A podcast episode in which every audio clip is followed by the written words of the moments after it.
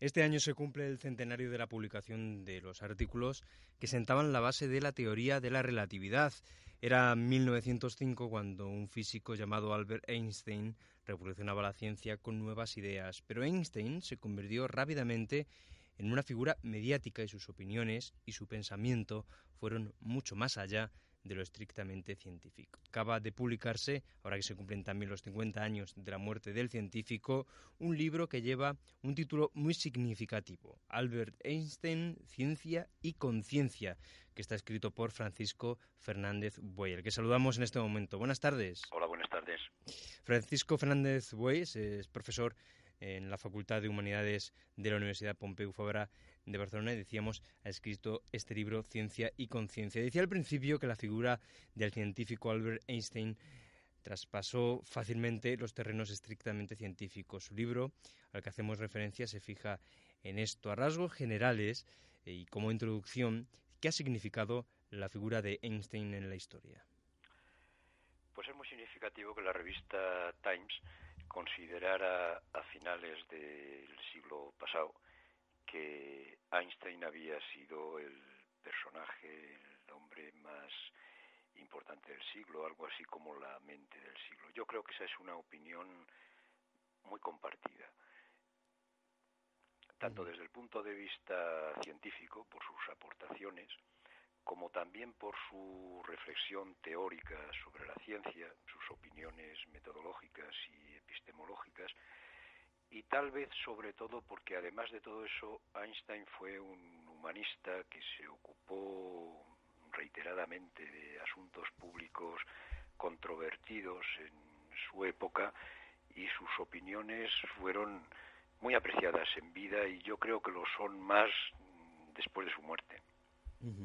Ciencia y conciencia, dos ámbitos que realmente están muy relacionados y que tuvieron un punto álgido de unión, podríamos decir, debido a la creación de la bomba atómica, el célebre proyecto Manhattan y su posterior utilización en Hiroshima. Se ha hablado mucho de la participación de Einstein en todo este proceso. Su libro lo tiene muy en cuenta. ¿Cuál fue el papel de Einstein? La verdad es que el papel fue mínimo digamos, en el, en el proyecto Manhattan no se puede decir que Einstein haya tenido un papel importante. Einstein se limitó a firmar una carta dirigida al presidente Roosevelt en 1939 junto con un físico húngaro llamado Leo Szilard, en la cual llamaba la atención acerca de la posibilidad de que en la Alemania nazi de la época se estuvieran preparando los laboratorios para fabricar una, bomba. Y eso fue una advertencia al presidente de Estados Unidos eh, que tuvo como consecuencia el poner en marcha toda una maquinaria que se concretó en el proyecto Manhattan y después en la fabricación de las bombas atómicas que finalmente se lanzaron sobre Hiroshima y Nagasaki, pero por todos los datos que tenemos se puede decir que desde 1939 hasta 1945 Einstein propiamente no tuvo que ver con el proyecto Manhattan. Él era un físico teórico y la verdad es que mm, no sabía de cuestiones técnicas como para participar en un proyecto así. De manera que habría que decir que, que no hay que exagerar, digamos, la participación de Einstein en este asunto. Cierto es que también estuvo muy preocupado después de, estos lanzamientos, sobre todo sobre Hiroshima y Nagasaki, por el nuevo mundo que, creaban la existencia de estas bombas atómicas y que fue muy activista en su lucha por la no utilización. ¿no? Efectivamente. Mm, ya inmediatamente antes del lanzamiento de las bombas, Einstein firmó otra vez con Leo Szilard una carta eh, dirigida al presidente en la que solicitaban justamente que no se usaran las bombas contra poblaciones eh, como finalmente se hizo. Pero después de, de las bombas sobre Hiroshima y Nagasaki, Einstein no solo protestó, sino que encabezó un movimiento de científicos, inicialmente físicos, la mayor parte de ellos, responsables y preocupados por las consecuencias de la energía atómica. Y se puede decir que prácticamente desde 1945 hasta 1955 dedicó una parte importantísima de su tiempo a esa lucha por que la ciencia no se dejara dominar eh, por el poder político, económico, industrial, es decir, por hacer pasar a primer plano la responsabilidad moral y social de los científicos. Eh, su última intervención fue justamente firmar un manifiesto junto con Russell, que se conoce precisamente con el nombre de manifiesto Russell-Einstein contra las armas eh, atómicas y en favor de una nueva manera de pensar pacifista en la época de las armas de destrucción masiva. El pacifismo fue una de las señas de identidad del pensamiento de Einstein, aunque como se cuenta en el libro, va cambiando, va evolucionando con, el tiempo. Desde su punto de vista, ¿cómo es este pacifismo de Einstein? ¿Y cree eh, que en su evolución como pacifista llega mm, de alguna manera a alguna contradicción?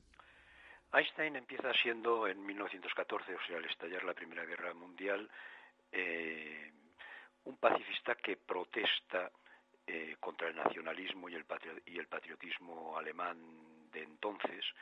Durante la Primera Guerra Mundial se convierte en un pacifista radical, conecta con Romain Roland y con otros pacifistas eh, europeos, defiende la objeción moral a participación en la guerra, defiende la desobediencia civil y mantiene esa postura de pacifista radical pues hasta 1933, es decir, hasta el momento del ascenso de Hitler, es decir, hasta el momento del establecimiento del nacionalsocialismo. Desde el 33 al estallido de la Segunda Guerra Mundial, eh, Einstein va cambiando de posición porque se da cuenta de que para hacer frente al militarismo del nacionalsocialismo no vale ya el pacifismo de la Primera Guerra Mundial. Y después de las bombas sobre Hiroshima y Nagasaki, pues podríamos decir que vuelve o retorna a lo que había sido su pacifismo radical de la época de entreguerras. En esa última época, pues escribe cosas diciendo que Gandhi ha sido eh, la principal personalidad política del siglo, defiende a los objetores de conciencia en la época del macartismo y vuelve a defender un punto de vista mm, pacifista, vuelve a contactar con los pacifistas radicales de la época. Yo creo que más que contradicción hay una evolución el pensamiento de Einstein sobre este punto y que esa evolución estuvo muy condicionada, muy determinada por el cambio de circunstancias geopolíticas y políticas que se produjeron en, en Europa en esas décadas. Por el ascenso del nacionalsocialismo, sobre todo. Como estamos hablando de eso, me gustaría destacar unas palabras que quedan reflejadas en el libro de Albert Einstein y dice, si hubiera sabido que mis temores se refiere al desarrollo de la energía atómica en Alemania, eran infundados, ni yo ni César habíamos, habríamos contribuido a abrir esta caja de Pandora, dice, porque no solo desconfiábamos del gobierno de Alemania. Bastante esclarecedor, ¿no? Efectivamente.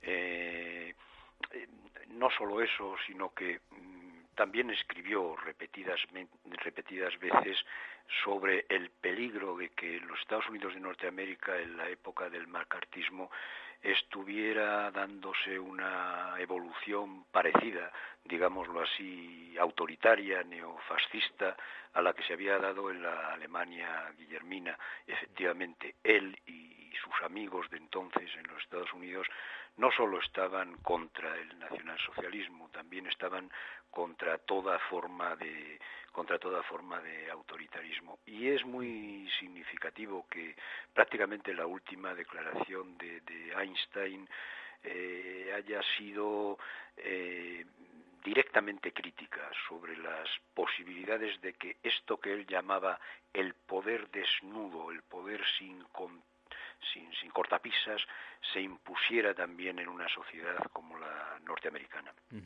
Cambiamos de asunto y nos centramos ahora en la teoría de la relatividad, teoría de la relatividad especial y teoría de la relatividad general de Albert Einstein y su formulación a través de sus artículos hace ahora 100 años, en 1905. Realmente fue revolucionaria esta teoría y fue acogida rápidamente por algunos científicos, pero también hay que decir que rechazada eh, muchas veces de una forma violenta por otros.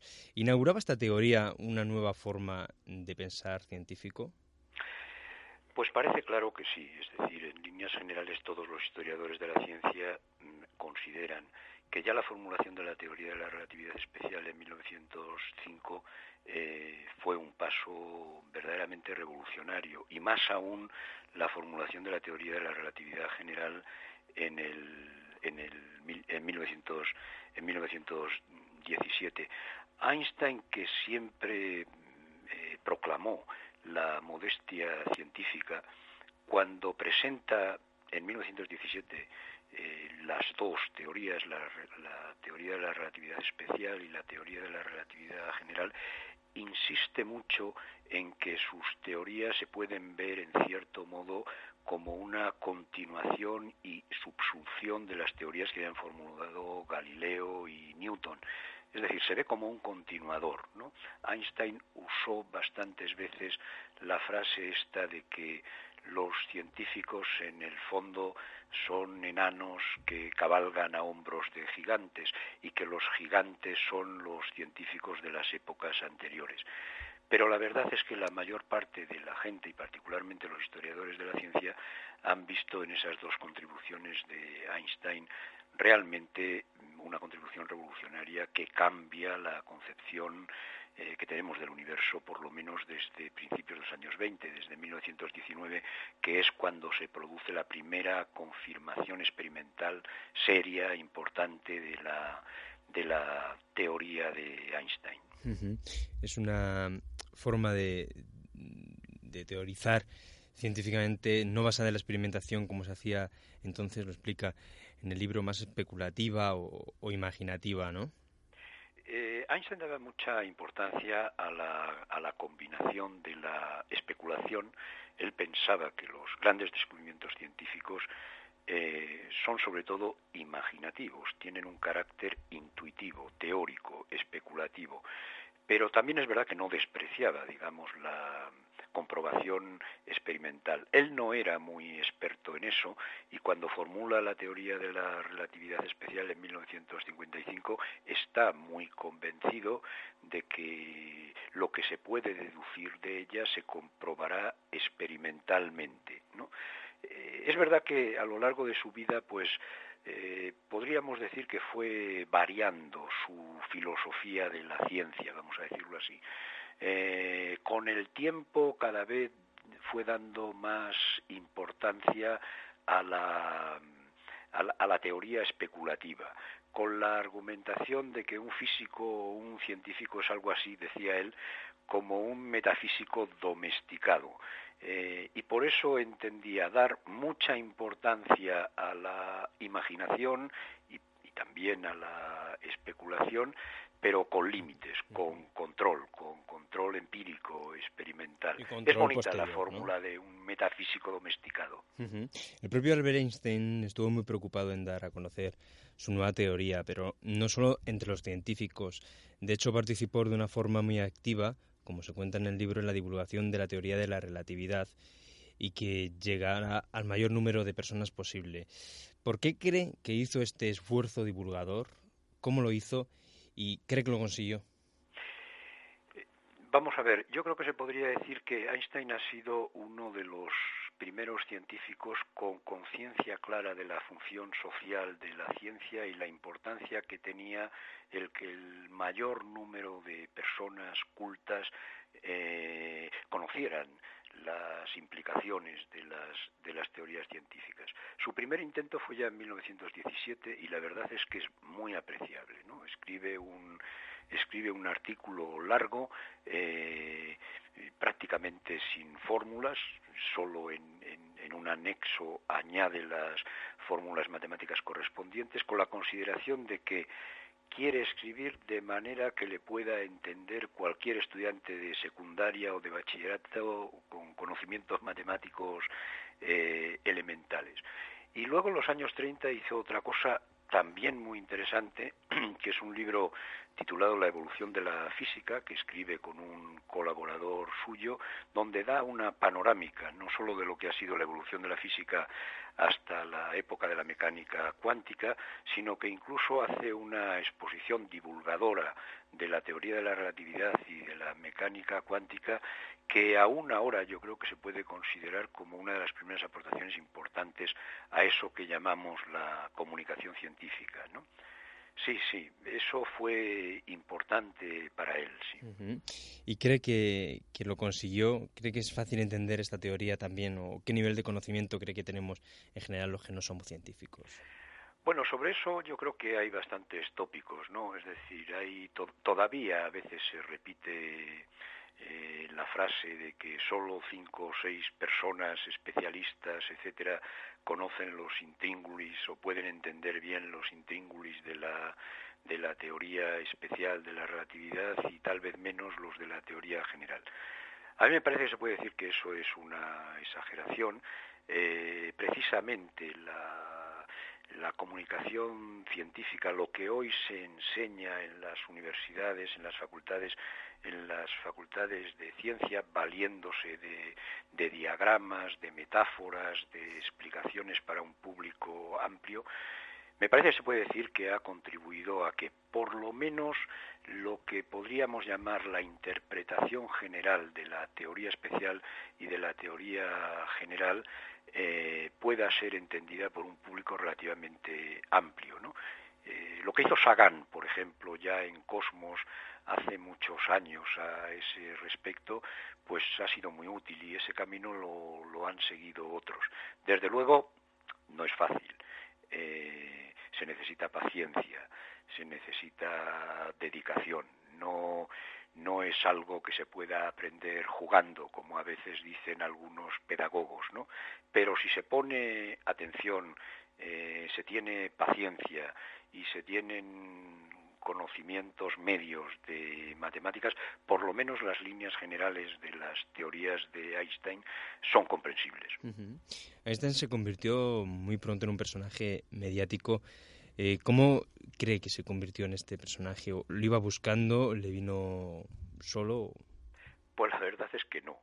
Eh, si hemos de creer sus repetidas declaraciones respecto de los medios de comunicación y el ambiente mediático, no solo no lo iba buscando, sino que habría que pensar que lo rechazó. Einstein se consideraba un viajero solitario, un extraño, un, un raro y quizá la frase más relevante de todas las que escribió sobre esto es aquella de que es una paradoja que un tipo como yo, que ha criticado tanto a las autoridades y a los medios, eh, por una ironía del destino se haya convertido en una autoridad él mismo completamente eh, manipulada por los por los medios.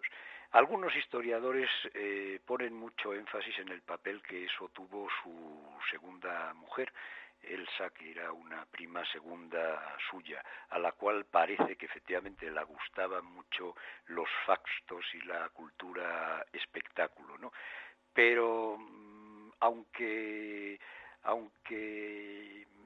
Einstein ha ido contestando la mayor parte de las cartas que se le dirigían y aunque ha intervenido muchas veces en los medios de comunicación sobre asuntos públicos muy diversos, la verdad es que no le gustaba nada eso. A la hora de escribir este libro, Albert Einstein, Ciencia y Conciencia, ha echado mano a multitud de documentos muy interesantes. Eh, me parecen, por ejemplo, la documentación epistolar, por ejemplo, las reveladoras cartas de Besó que parecen mostrar muy bien el carácter de Einstein, o otras cartas a científicos o a filósofos como el que anteriormente mencionaba Bertrand Russell. ¿Cómo ha sido este proceso de documentación para crear este libro que tenemos ahora entre manos? Bueno, en realidad este es, un, es una biografía intelectual, es un libro de síntesis, no es el resultado, digámoslo así, de una investigación eh, propia. Hay que considerarlo como, sobre todo como un libro de, síntesis. Lo que yo quería era que quedara claro eh, que la aportación de Einstein no se reduce al plano estrictamente científico, sino que también es relevante en el ámbito de la epistemología y de la metodología y aún más en el ámbito de la filosofía moral y política. O sea, yo lo que quería mostrar en este libro es que Einstein no solo ha sido un físico relevante, sino que también ha sido un humanista eh, y que sus opiniones sobre asuntos como el pacifismo, sobre asuntos como el judaísmo, sobre asuntos como el socialismo o sobre asuntos como la educación, etcétera, etcétera, eh, tienen también mucha importancia, no solo eh, lo que fueron sus aportaciones científicas en sentido estricto. Luego he tenido muy en cuenta pues alguna documentación relativamente reciente que era poco conocida, por ejemplo, los informes desclasificados del FBI en los Estados Unidos de Norteamérica, que, que es una cosa muy notable porque son aproximadamente 1.500 documentos que muestran hasta qué punto eh, el FBI estaba preocupado por lo que eran las declaraciones o las intervenciones de Einstein en los asuntos en los asuntos públicos. Me baso sobre todo en, biografías detalladas eh, anteriores y, como decías, ¿no? en, documentos procedentes de la correspondencia y luego siempre en esta edición magnífica que se lleva haciendo desde 1987 entre la Universidad Hebrea de Jerusalén y la Universidad de Princeton, que ya van por el volumen noveno y que proporciona una enorme cantidad de documentación para la comprensión del pensamiento de Einstein. Mencionaba el pacifismo, el judaísmo. Muy interesante me parece la relación de Albert Einstein con la religión. Él era judío eh, y tiene una forma muy especial de afrontar eh, las relaciones eh, entre ciencia y religión. Pues sí, él no era un, no fue nunca un judío practicante en un determinado momento dice que él empezó a sentirse judío justamente cuando, cuando sintió que los judíos empezaban a ser atacados en 1914 o desde 1914 en, Alemania.